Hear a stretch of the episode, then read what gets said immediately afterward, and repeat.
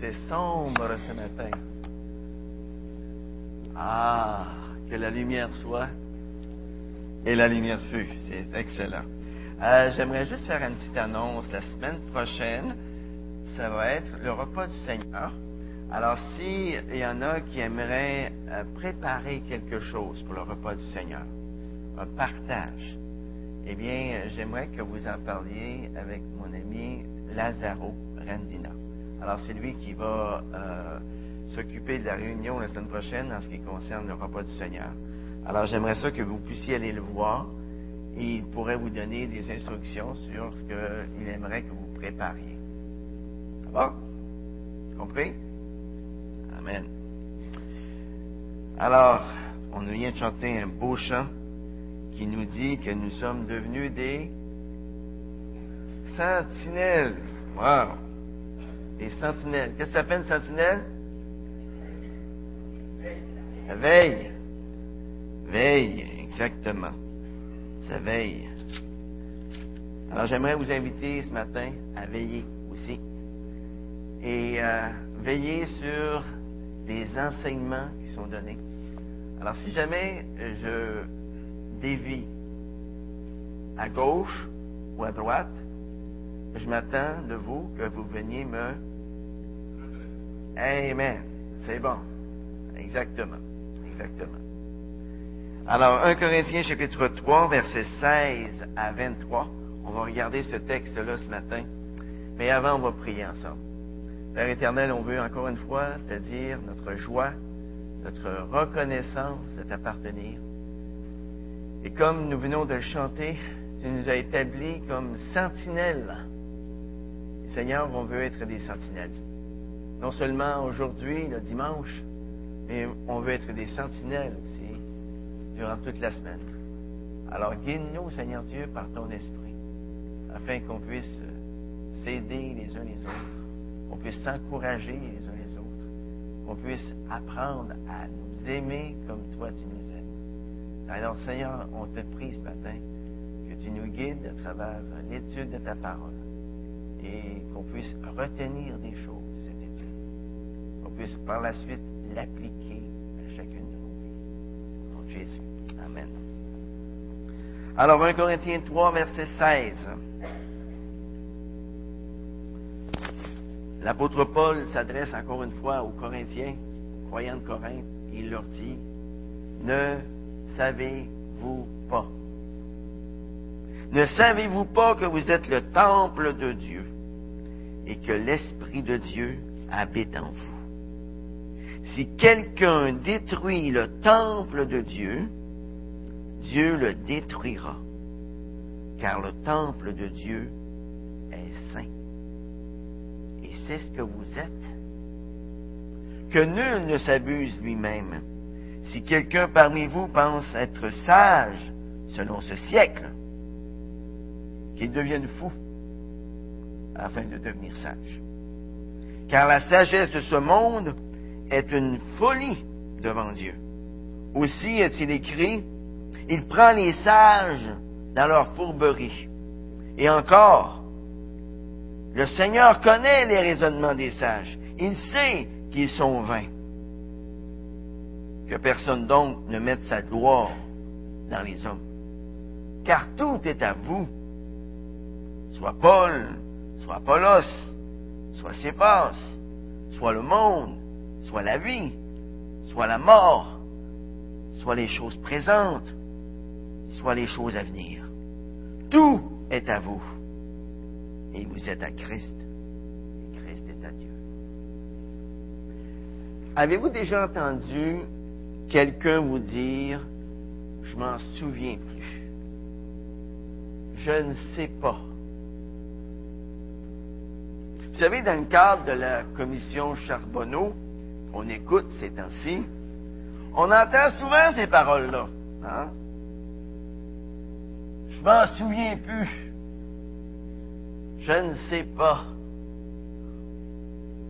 Il semble que nous ayons une mémoire très sélective en ce qui a trait à certains événements qui se sont produits dans notre vie. Par contre, ce qu'on voit de la parole de Dieu, c'est que Dieu veut qu'on se souvienne. Il veut qu'on se souvienne de ce qui est important. Et ici, dans ce texte en particulier, Dieu veut qu'on se souvienne de cet événement extraordinaire qui s'est produit dans notre vie au moment où nous avons mis notre confiance en Jésus-Christ pour notre salut. Dieu veut qu'on se souvienne ce qu'on est devenu. Et voilà pourquoi la parole de Dieu déclare ici. Ne savez-vous pas? Ne savez-vous pas que vous êtes le temple de Dieu? Dans l'Ancien Testament, le temple, c'était la construction la plus noble qui existait sur cette terre. Car cet édifice qui avait été commandé par Dieu lui-même était consacré au but le plus élevé qui soit. C'est à cet endroit que le peuple venait faire la paix avec Dieu. Et c'est à cet endroit que les Juifs venaient de tout l'Empire romain pour l'adorer. Et en plus de cela, le temple, c'était aussi l'endroit où Dieu se manifestait à son peuple. Et ici, ici au verset 16, Paul dit aux Corinthiens, il nous dit aussi aujourd'hui à nous, hein, ne savez-vous pas? Cette expression, ne savez-vous pas, est mentionnée pour la première fois ici. Mais elle va revenir neuf autres fois dans cette lettre aux Corinthiens. Et à chaque fois, cette expression ne savez-vous pas introduit une affirmation incontestable. Et ici, Paul déclare, ne savez-vous pas ce que vous êtes? Vous êtes le temple de Dieu. Vous êtes une habitation de Dieu en esprit. Dieu habite en vous. Est-ce que vous prenez conscience de ça? Dieu habite en vous. Aujourd'hui, l'Église est le temple de Dieu. Et par conséquent, elle est l'instrument par lequel Dieu veut se révéler à notre monde. Par l'intermédiaire de son Église, Dieu veut faire connaître sa sainteté. Par l'intermédiaire de son Église, Dieu veut faire connaître sa justice. Par l'intermédiaire de son Église, Dieu veut faire connaître sa miséricorde infinie, son éternelle bonté à tous ceux qui habitent sur cette terre. Nous sommes la lumière dans ce monde dans 2 Corinthiens, chapitre 2, versets 2 à 3. D'une autre façon, la parole de Dieu nous dit aussi ce que nous sommes devenus. Il dit, nous sommes devenus une lettre lue et connue de qui? De tous les hommes. Nous sommes une lettre lue et connue de tous les hommes. Et pour beaucoup de gens aujourd'hui, nous serons la seule lettre qu'ils vont lire au sujet du Dieu véritable. En tant qu'enfant de Dieu, tout ce que nous faisons, tout ce que nous disons sur cette terre, ça c'est une lettre de Dieu pour tous ceux qui habitent sur cette terre. Mais dites-moi, quel genre de lettre les gens qui sont dans notre entourage lisent-ils tout au long de notre semaine? Tout au long de la semaine qui va suivre aujourd'hui quelle lettre les gens vont lire de nous? En 1 Pierre, chapitre 2, verset 9, la parole de Dieu en rajoute. D'une autre façon, la parole de Dieu déclare ce que nous sommes devenus. Il dit, vous êtes une race élue. Vous êtes un sacerdoce un royal, une nation sainte, un peuple acquis. Pourquoi on est tout ça? afin que vous annonciez les vertus de celui qui vous a appelé des ténèbres à son admirable lumière. Voyez, tous ensemble, nous formons l'édifice de Dieu, nous formons le temple de Dieu. Nous sommes les pierres vivantes qui qui constitue ce temple. L'Esprit de Dieu habite en nous. Nous sommes un temple saint dans le Seigneur. Ça, c'est exactement ce que nous sommes devenus depuis que nous avons accepté Christ dans notre vie, depuis que nous sommes nés de nouveau. C'est ça que nous sommes devenus. Prenons conscience de ce que nous sommes. La raison pour laquelle Dieu veut qu'on sache qui on est, c'est à cause de l'importance que tous les membres de son Église soient unis les uns aux autres. Unis physiquement parlant, mais unis aussi spirituellement parlant. Et notre responsabilité là-dedans, c'est de tout faire pour maintenir l'unité entre nous. Pourquoi? Afin que le temple de Dieu ne soit pas détruit. Regardez verset 17. Si quelqu'un détruit le temple de Dieu, Dieu le détruira. Car le temple de Dieu est saint et c'est ce que vous êtes. Dans les versets 18 à 23, l'apôtre Paul donne quatre prérequis dont nous devons tenir compte pour maintenir l'unité entre nous. C'est important d'avoir une vision correcte de nous-mêmes. C'est important d'avoir une vision correcte des autres. C'est important d'avoir une vision correcte des choses présentes, des choses à venir. C'est important d'avoir une vision correcte de celui à qui nous appartenons. Premièrement, si nous voulons maintenir l'unité entre nous, le premier prérequis, c'est d'avoir une vision correcte de nous-mêmes. Verset 18 à 20. Que nul ne s'abuse lui-même. Si quelqu'un parmi vous pense être sage selon ce siècle, qu'il devienne fou afin de devenir sage. Car la sagesse de ce monde est une folie devant Dieu. Aussi est-il écrit, il prend les sages dans leur fourberie. Et encore, le Seigneur connaît les raisonnements des sages, il sait qu'ils sont vains. Aujourd'hui, beaucoup de divisions dans l'Église pourraient facilement être éliminées si les chrétiens n'étaient pas aussi imprégnés de leur propre importance, de leur propre sagesse. Si les chrétiens, au lieu de regarder la poutre dans l'œil de leurs frères, regardaient leur propre poutre. Simplement. Vous savez, lorsque les chrétiens s'appuient sur leur propre sagesse, ils ne sont pas plus sages que ne le sont les incroyants. Il y a au moins deux pas pour devenir un chrétien sage selon Dieu, pour avoir une vision correcte de soi-même. Et le premier pas, c'est de reconnaître que sa propre sagesse humaine ne l'amènera pas bien loin. Au verset 18, la parole de Dieu nous dit que personne ne se trompe lui-même. Si quelqu'un parmi vous pense être sage, selon les critères du monde présent, qu'il devienne fou afin de devenir sage. Vous remarquerez une chose ici, la personne qui est imprégnée de sa propre sagesse est très difficile à enseigner. De par sa nature, cette personne pense qu'elle sait tout. Elle pense qu'elle a raison sur tout. Vous savez, on n'a pas grand-chose à apprendre à une personne comme ça. Est-ce que vous avez déjà rencontré Monsieur c'est tout? Madame c'est tout? Ah, ils sont très, très, très faciles à reconnaître. Hein? Ils essaient toujours de gagner leur point. Ils pensent qu'ils ont toujours raison.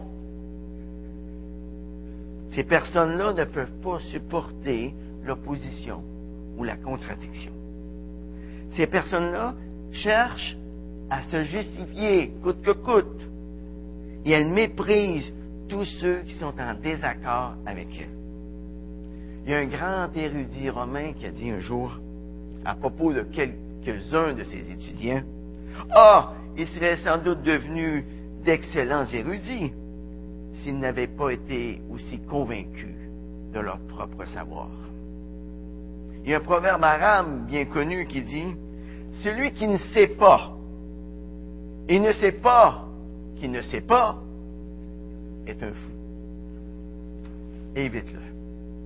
Par contre, celui qui ne sait pas, il sait qu'il ne sait pas, c'est une personne simple, tu peux l'enseigner. Si une église, une assemblée, pouvait avoir dix hommes avec des doctorats en théologie, mais qui sont complètement imbus d'eux-mêmes, et dix autres hommes qui ont simplement fini leur cours primaire, mais qui sont complètement dépendants du Seigneur, qui sont imprégnés de sa parole. Ce ne serait pas difficile de décider lesquels de ces dix hommes seraient les plus qualifiés pour conduire l'Église. Selon les standards de Dieu, il n'y a aucun doute. Regardez ceux que le Seigneur a choisis pour être ses apôtres. Est-ce que le Seigneur a choisi les grands théologiens de son temps qui étaient complètement imbus d'eux-mêmes? Est-ce qu'il a choisi tout le gratin social et politique de son temps? Non. Non. Il a plutôt choisi des personnes que nous pourrions qualifier de très ordinaires, des pêcheurs, des péagers, des zélotes. Vous savez, avoir des membres dans une église qui sont très doués et qui ont reçu une excellente formation comme l'apôtre Paul, ça peut être d'une aide considérable dans une église. Mais seulement si ceux qui possèdent de telles capacités sont soumis aux vérités et aux standards de la parole de Dieu. Regardez ce que Paul pensait de lui-même dans Philippiens chapitre 3. Philippiens chapitre 3, verset 4. Philippiens 3, verset 4.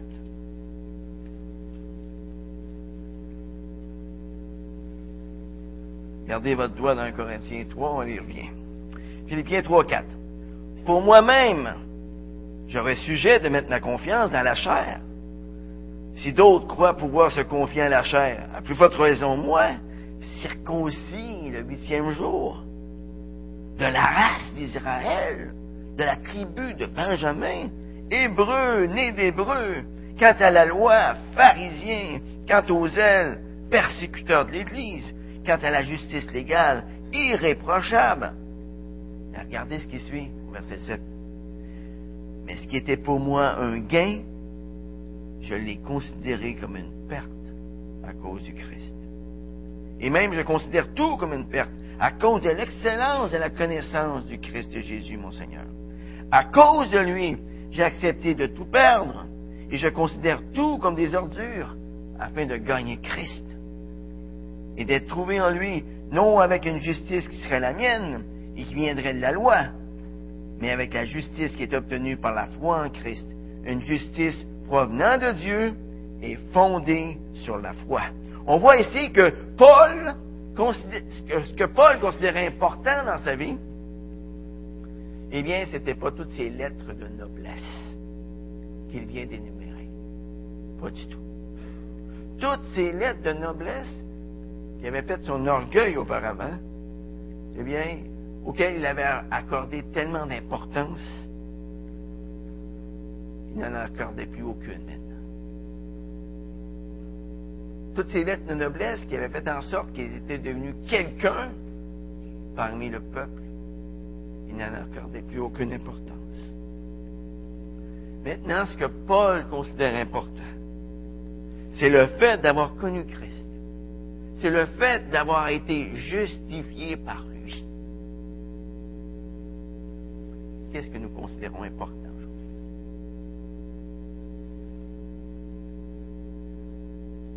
Au diplôme. Dieu n'a rien contre les diplômes.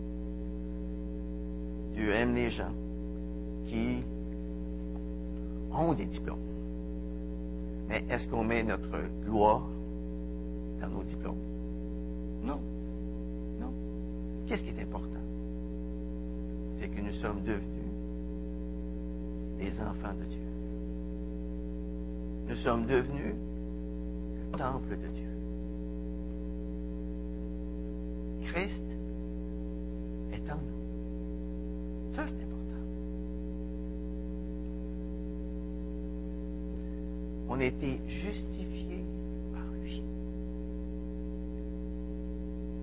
Et Paul, ce qu'il considérait important, c'était le fait d'avoir connu Christ. C'était le fait qu'il qu'il ait été complètement justifié par Christ. Tout le reste, eh bien, ce ne sont que des outils dont Dieu peut se servir à son gré. Le deuxième pas pour devenir un chrétien sage, selon Dieu, c'est de reconnaître que la sagesse humaine est considérée comme une folie devant Dieu. Hein? Car au verset 19, il a dit, car la sagesse de ce monde est une folie devant Dieu. Pourquoi Dieu considère-t-il la sagesse humaine comme une folie? Eh bien, il l'a déjà dit. Hein.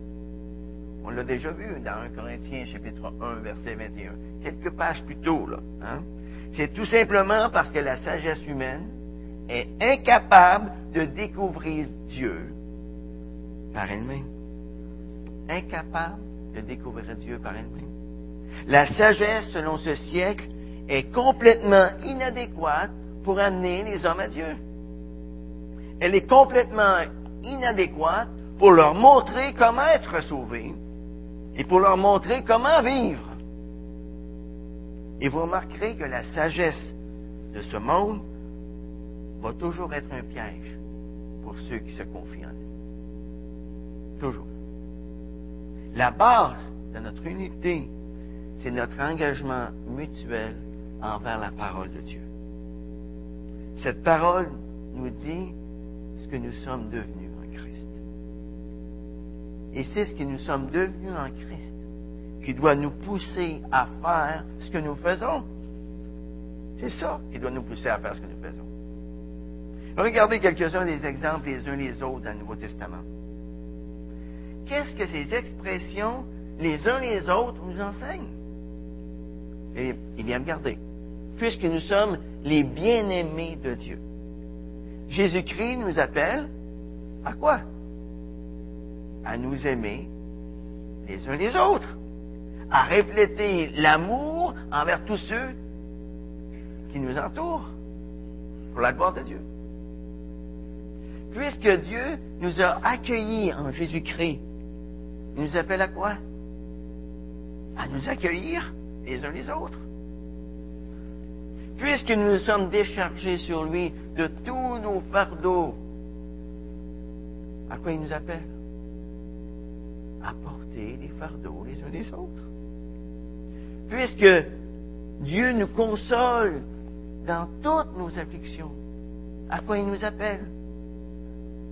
À nous consoler les uns les autres. Hein? Puisque Dieu veille continuellement sur nous, à quoi il nous appelle? À veiller les uns sur les autres. Puisque Christ intercède pour nous, à quoi il nous appelle?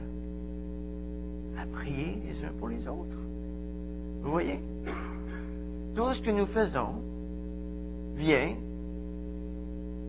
de ce que nous sommes devenus en Jésus. puisque Christ a abandonné ses droits afin de rechercher notre intérêt. À quoi il nous appelle À rechercher les intérêts des autres et à les considérer comme étant supérieurs à nos propres intérêts. C'est ça qu'il nous appelle. Lorsque nous comprenons vraiment ce que Christ a fait pour nous, notre égoïsme prend le bord, tout simplement.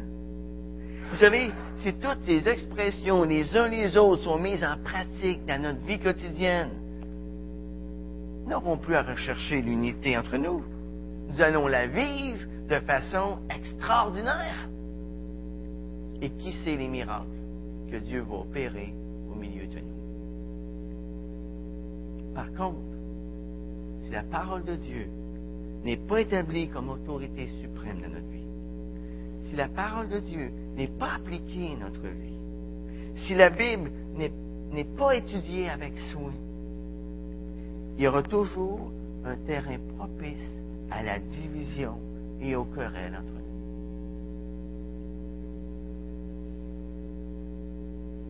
Vous savez, celui qui met sa confiance dans la sagesse du monde n'aura jamais une bonne compréhension. Et ça, ça va pour effet que dans sa propre vie, il va fermer la porte à la vraie sagesse et il va ouvrir la porte aux divisions. Quelle est la vision que j'ai de moi-même ce matin? Ça, c'est une bonne question à se poser. Hein. Par exemple, est-ce que j'estime que je n'ai plus rien à apprendre de ceux qui sont à mes côtés? Je suis devenu un monsieur tout. Une madame c'est tout. Hmm? Est-ce que j'accorde de l'importance au temple de Dieu qui est l'Église? Est-ce que je suis en train de le construire ou en train de le détruire? Est-ce que je suis sur le neutre dans ma vie chrétienne? Posons-nous aussi la question, est-ce que mon attitude dans ma famille, dans mon milieu de travail, dans l'Église, est-ce que ça provoque de la division ou bien est-ce que ça contribue à l'unité? Voyez, c'est ce genre de questions qui peuvent m'aider à savoir si j'ai une bonne vision de moi-même. C'est ce genre de questions qui peuvent m'aider à savoir si je suis en train de construire le temple de Dieu ou si je suis en train de le détruire. C'est ce genre de questions qui peuvent m'aider à savoir si c'est la sagesse du monde qui m'anime ou bien si c'est la sagesse de Dieu. Si nous voulons maintenir l'unité entre nous, oui, c'est important d'avoir une vision correcte, d'avoir une vision juste de nous-mêmes. Le deuxième prérequis pour maintenir l'unité entre nous, c'est d'avoir une vision correcte, une vision juste des autres. Et on voit ça au verset 21 que personne donc ne mette sa gloire dans les hommes, car tout est à vous, soit Paul, soit Paulos, soit Céphas. Les trois leaders que Paul mentionne ici enseignaient les mêmes vérités de Dieu. Ils avaient été mandatés par Dieu pour être des sources d'unité et non pas des sources de division. Les partis s'était développé autour de Paul, autour d'Apollos et autour de ses forces, était basé sur le style, sur la personnalité de ces trois hommes. Et les membres de l'Église de Corinthe élevaient l'un au-dessus des deux autres. Est-ce que vous avez déjà entendu des enfants qui discutent ensemble de la force de leur père? Mon père, est plus fort que ton père. Vous avez déjà entendu ça? Est-ce que vous avez déjà dit ça? Ça, c'est exactement ce que faisaient les Corinthiens ici. Hein. Ils se comportaient comme des bébés spirituels. Et le résultat, c'est que toute l'Église était divisée. Les chrétiens de Corinthe étaient vraiment avantagés d'avoir pu bénéficier du ministère de ces trois grands hommes de Dieu. Chacun de ces hommes avait reçu des dons spéciaux, des capacités que Dieu avait utilisées pour les conduire, pour leur enseigner. Mais au lieu d'être enrichis par toute cette variété de leaders exceptionnels, l'Église s'était divisée à cause d'eux. Voyez-vous comment on peut très mal utiliser les ressources que Dieu nous donne? Et de la même manière aujourd'hui, les chrétiens peuvent en apprendre beaucoup de tous les bons enseignants à travers la radio, la télévision, l'Internet, les livres, les cassettes, les conférences, etc. Hein? Et dans la mesure où tous ces leaders sont fidèles à la parole de Dieu, ils ont des choses à nous apprendre. Mais n'en faisons jamais Jamais. Ce sont des hommes comme nous. Ne sont pas Dieu. D'un autre côté, faisons attention aussi à tout le junk food religieux qui nous est présenté bien souvent à travers ces mêmes mass médias, la radio, la télévision, l'Internet, etc. Hein? N'ajoutons pas foi à tout ce qu'on entend, mais faisons comme les gens de Béré dans Acte 17. Examinons chaque jour les Écritures pour voir si ce qu'on nous dit est vrai. Le point de Paul ici, à la fin du verset 21, c'est que nous devrions nous réjouir, devrions profiter de tous ces leaders fidèles que Dieu nous envoie. Que ce soit un Paul, un Apollos ou un Céphas. Paul dit aux Corinthiens, tout est à vous. Tout est à vous. Alors pourquoi vous contenter d'un seul alors que les trois vous ont été donnés par Dieu pour vous faire grandir dans votre vie chrétienne? Si les Corinthiens avaient pris soin de comprendre, d'appliquer dans leur vie ce que ces trois hommes enseignaient, eh bien, plutôt que de regarder la, la façon dont ils parlaient ou de quoi ils avaient l'air, l'Église aurait été unie, non pas divisée. Le troisième prérequis, si nous voulons maintenir l'unité entre nous, c'est d'avoir une vision correcte des choses présentes et des choses à venir. À la fin du verset 22, Paul répète aux croyants de Corinthe, tout est à vous. Tout est à vous. Non seulement tous les leaders pieux sont à vous, mais n'importe quoi d'autre qui vient de Dieu est à vous.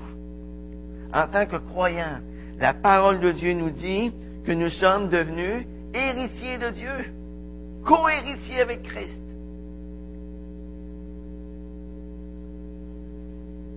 Que nous avons un héritage qui ne peut ni se corrompre, ni se flétrir, et qui nous est réservé dans les cieux.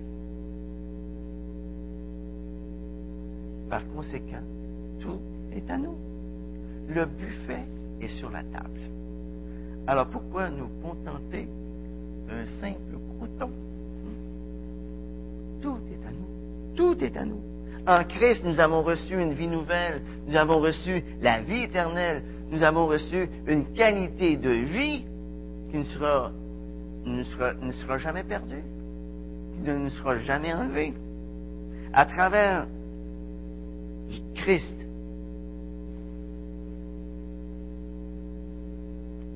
nous avons tout. Nous avons tout pleinement en lui. Tout. La vie en Jésus-Christ, c'est la seule vraie vie. Et le chrétien a l'avantage de la posséder.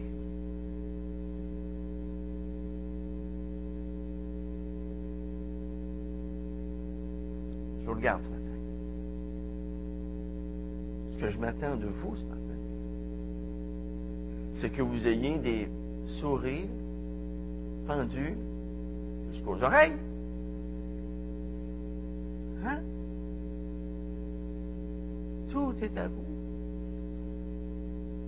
Vous êtes à Christ. Même la mort n'a plus aucun pouvoir sur nous. Voyez-vous ça? Christ a eu la victoire sur la mort et à travers lui, nous aurons nous aussi la victoire sur la mort. On voit ça dans Corinthiens 15. Hein? Nous sommes devenus victorieux avec lui. À moins que le Seigneur revienne avant, nous aurons tous à passer à travers la mort physique. Mais nous allons passer à travers cette mort-là en vainqueur, non pas en vaincu. Hein? Vous savez, tout ce que la mort peut faire pour le croyant, c'est de nous amener dans la présence éternelle du Seigneur. C'est tout ce qu'elle peut faire. Alors, et voilà pourquoi Paul pouvait dire avec tellement de joie, pour moi, vivre, c'est Christ. Et la mort m'est un gain. La mort m'est un gain. Alors qu'il demeure sur la terre pendant encore un peu de temps, ou qu'il aille avec le Seigneur, l'apôtre Paul ne pouvait pas perdre de toute façon il pouvait garder sa joie de toute façon. Rester ici et continuer le travail que Dieu nous a donné à faire peut parfois être plus nécessaire. Mais s'en aller et d'être avec Christ, c'est encore mieux. Et c'est d'ailleurs ce que Paul nous dit dans Philippiens chapitre 1, versets 23-24. Qu'est-ce qu'il préférait? Il ne savait pas trop. Il dit, je suis pressé des deux côtés. J'ai le désir de m'en aller, d'être avec le Seigneur. Mais pour vous, il est préférable que je reste encore un peu de temps parmi vous. Pour le peuple de Dieu, cette vie ici-bas, elle est bonne. Mais la mort qui nous fait entrer dans la présence du Seigneur, c'est encore meilleur. Les choses présentes dont nous parle le verset 23 contiennent tout ce que nous avons, tout ce que nous expérimentons déjà dans cette vie. Ça inclut le bon et le mauvais. Ça inclut la santé et la maladie. Ça inclut les joies et les désappointements. Toutes ces choses du temps présent ne semblent pas toujours être pour notre bien, mais elles le sont. Elles accomplissent toutes les desseins de Dieu. D'ailleurs, pour cela que Paul pouvait dire dans Romains 8, verset 28, toute chose concourt au bien de ceux qui aiment Dieu, de ceux qui sont appelés selon son dessein. Quant aux choses qui sont à venir, dont nous parle le verset 22, ce sont toutes les bénédictions spirituelles que nous espérons et dont nous n'avons maintenant qu'un aperçu. Pensez-y un instant. Nous vivrons ensemble pour l'éternité en compagnie de notre Sauveur, dans les nouveaux cieux la nouvelle terre, dans un lieu où il n'y aura plus ni deuil, ni cri, ni douleur. Les amis, la moindre des choses, c'est de vivre ici-bas dans la joie dans la joie, dans la reconnaissance de tout ce qui nous a été donné, de tout ce qui nous est réservé dans le futur. Les chrétiens doivent être les plus joyeux de tous les hommes. Les plus joyeux. On sait garder notre joie, nous allons pouvoir garder aussi l'unité entre nous. Troisièmement, quatrièmement plutôt, si nous voulons maintenir l'unité entre nous, c'est important d'avoir une vision non seulement correcte de nous-mêmes, une vision correcte des autres, une vision correcte des choses présentes et à venir, mais c'est très important d'avoir une vision correcte de celui à qui nous appartenons. Vous allez remarquer une chose c'est que lorsque nous détournons nos yeux de Christ, c'est à ce moment-là que la division commence. Et c'est lorsque nous retournons, nous tournons vers Dieu, nos yeux vers Christ, que la division se termine. On détourne nos yeux de Christ, la division commence. On tourne nos yeux vers Christ, il n'y a plus de division. Intéressant? La meilleure façon de maintenir l'unité de l'esprit, d'éviter la division dans l'Église, c'est de ne jamais oublier à qui nous appartenons. Nous sommes à Christ et non à Paul ou à qui que ce soit d'autre. Nous sommes le temple de Dieu. L'Esprit de Dieu habite en nous. Les amis, nous sommes les pierres vivantes d'un seul temple, le temple de Dieu. Par conséquent, nous sommes liés les uns aux autres. Nous sommes liés les uns aux autres. Réalisez-vous ce matin le privilège que nous avons? Nous avons un invité de marque dans notre cœur, dans notre vie. Un invité beaucoup plus important que qui que ce soit d'autre que nous avons pu accueillir dans notre demeure. Il est celui qui nous tient dans sa main puissante. Il est pour nous le pain de vie.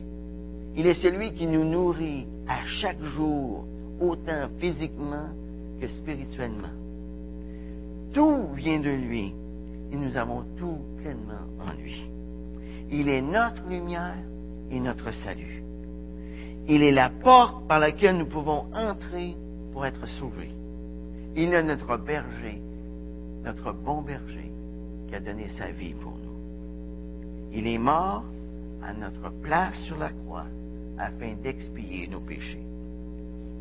À la croix, c'est de nos douleurs qu'il s'est chargé.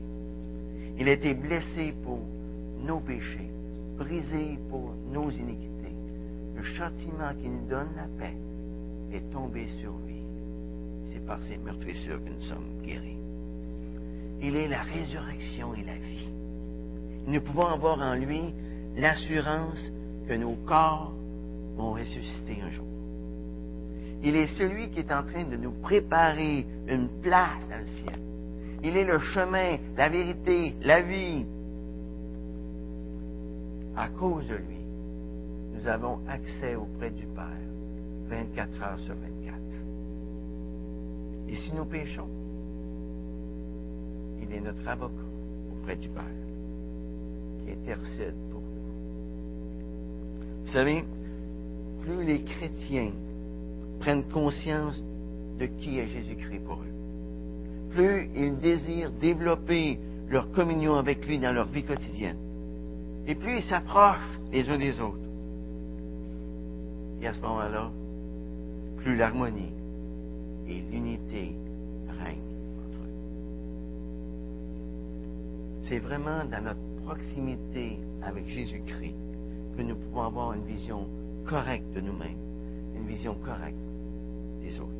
C'est vraiment dans notre proximité avec Jésus-Christ que nous pouvons avoir une vision correcte des choses présentes et des choses qui sont à venir. C'est dans notre proximité avec Jésus-Christ que nous pouvons avoir une vision correcte de celui à qui nous appartenons. Dans sa prière, tout juste, tout juste avant d'aller à la croix, notre Seigneur Jésus-Christ a prié pour ses, a prié son Père pour ses disciples. Il a parlé de l'unité qui doit caractériser les croyants entre eux. Tournez avec moi dans Jean 17. Jean 17. Je termine avec ça ce matin. Jean 17, verset 20. Il dit, ce n'est pas pour eux seulement que je prie, mais encore pour ceux qui croiront en moi par leur parole. C'est qui ça? C'est nous. Afin que tous soient un, comme toi, Père. Tu es en moi et moi en toi, qu'eux aussi soient un en nous, afin que le monde croit que tu m'as envoyé. Et moi, je leur ai donné la gloire que tu m'as donnée, afin qu'ils soient un comme nous sommes un, moi en eux et toi en moi, afin qu'ils soient parfaitement un, et que le monde connaisse que tu m'as envoyé et que tu les as aimés comme tu m'as aimé. Nous voyons ici dans ces versets la volonté de Jésus-Christ à notre égard. Que nous soyons un.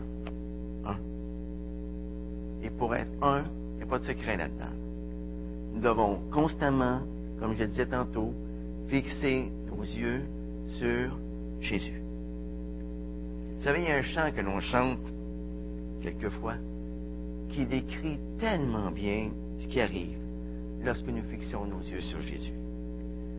Ce chant dit ce qui suit. Quand nous contemplons ta beauté, quand nous contemplons ta sainteté, toutes choses pâlissent à ta lumière.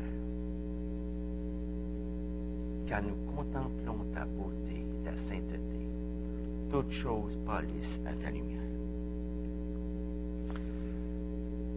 Tout ce que nous considérions comme important auparavant, eh bien, tout à coup, elle a perdu de son importance. Toutes choses pâlissent à sa lumière. Les amis, c'est lui qui est l'auteur de notre foi. Et c'est lorsque nous regardons à lui que nous avons la puissance de vivre cette unité dans nos couples, que nous avons la puissance de vivre cette unité dans nos familles, que nous avons la puissance de vivre cette unité dans l'Église. En prions ensemble. Père éternel, on veut dire merci ce matin. Merci parce que tu es là au milieu de nous. Et si on peut marcher avec toi ce matin, c'est uniquement grâce à toi. Qui nous tient par la main, qui nous a dans sa main, qui nous garde. Si on peut parler d'unité ce matin dans l'Église, dans nos couples, dans nos familles, c'est encore une fois uniquement grâce à toi.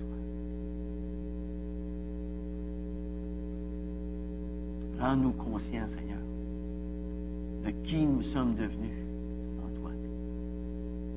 Rends-nous conscients que nous sommes une habitation de Dieu. Que nous sommes une habitation du Saint-Esprit. Que tu es venu habiter en nous. Seigneur, rends-nous en conscience jour après jour. Afin que cette unité